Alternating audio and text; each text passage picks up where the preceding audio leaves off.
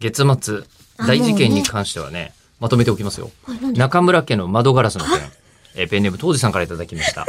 ありがとうございます。えーえーと、これはね、熊本県知事に以前任命していただいた、はい転勤族建築関係のものです。はいはい。中村さんが家の階段の天窓にいつの間にか横一直線のひびが入っているとおっしゃっていた件ですが、ええ私は2級建築士の資格を持っており、内容を解説させていただきます。あ、マジか。えーえーペアガラス。はい。えーこれ2枚のガラスの間にアルゴンガスを設けて断熱性能を高めているものを使っていて、はい。内側のガラスにひび割れがあったとのことですが、はい。えーアルゴンガスは比重が重いガスで、うんはあはあ熱を通しにくいがゆえに、うん内側のガラスが室内暖房で熱を吸収した際、うん熱の逃げ道もなくてガラスが熱膨張してしまいます。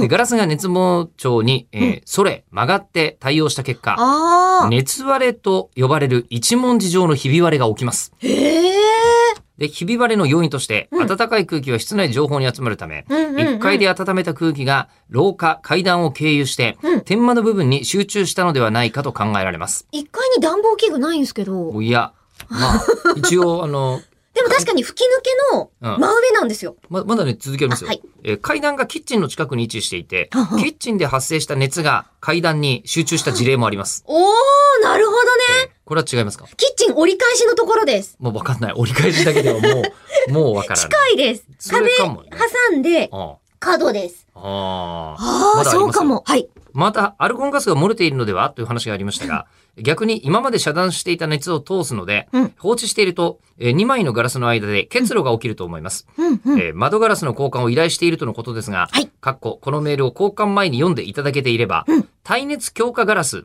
という熱割れしにくいものがおすすめです。なるほえーど。他のリスナーの皆様も窓ガラスの近くに室外機を置いていたり、うんうんガラスにフィルムシートなどを貼っていると材質次第で熱割れの原因につながりますのでお気をつけください。えーこれからも配信を楽しみにしています。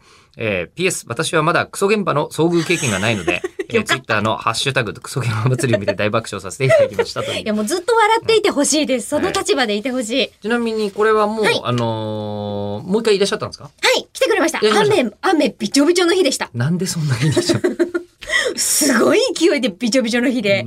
あのどうしますかっていう連絡が。が工務店の方に行ってでうもん工務店はうんうちがあのとにかく変えてくれって3週間前ぐらいに言ってるのを知ってるからいいからいいから買いに行けって言って家の中びちょびちょになりましたうんそうだ よね。